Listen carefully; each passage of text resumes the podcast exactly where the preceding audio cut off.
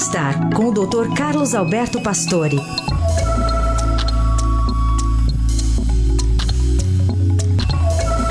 Doutor Pastore com a gente hoje para falar sobre uma doença que afeta o sistema nervoso. Oi, doutor Pastore, bom dia. Bom dia, Heisen. Bom dia, ouvintes. As sensações de estresse, taquicardia e desmaio são muito comuns no dia a dia e foram piores na pandemia. A sensação de palpitações, de taquicardia, o coração disparado, ansiedade e também a sensação que vai ter um ataque é o que leva os pacientes ao pronto-socorro de cardiologia. As causas conhecidas são variadas.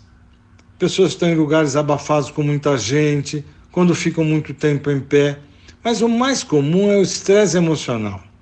Esta síndrome, que são sinais e sintomas, é conhecida como desautonomia e é provocada por uma parte do sistema nervoso, chamada autônomo, que controla a liberação dos nossos hormônios, como adrenalina, dopamina.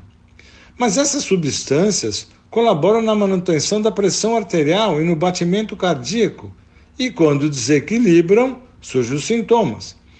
Essa situação explica boa parte dos desmaios em crianças, adolescentes e até adultos até 40 anos. Antes do dos desmaios, você pode ter alguns pródomos, que são náusea, suor frio e também taquicardia.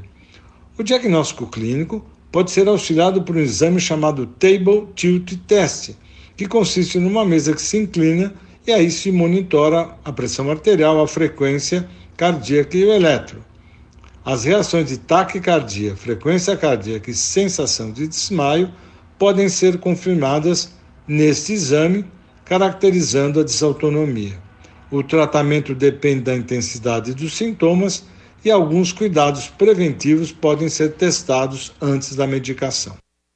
Alerta importante do Dr. Carlos Roberto Pastore que volta sexta-feira ao Jornal Eldorado.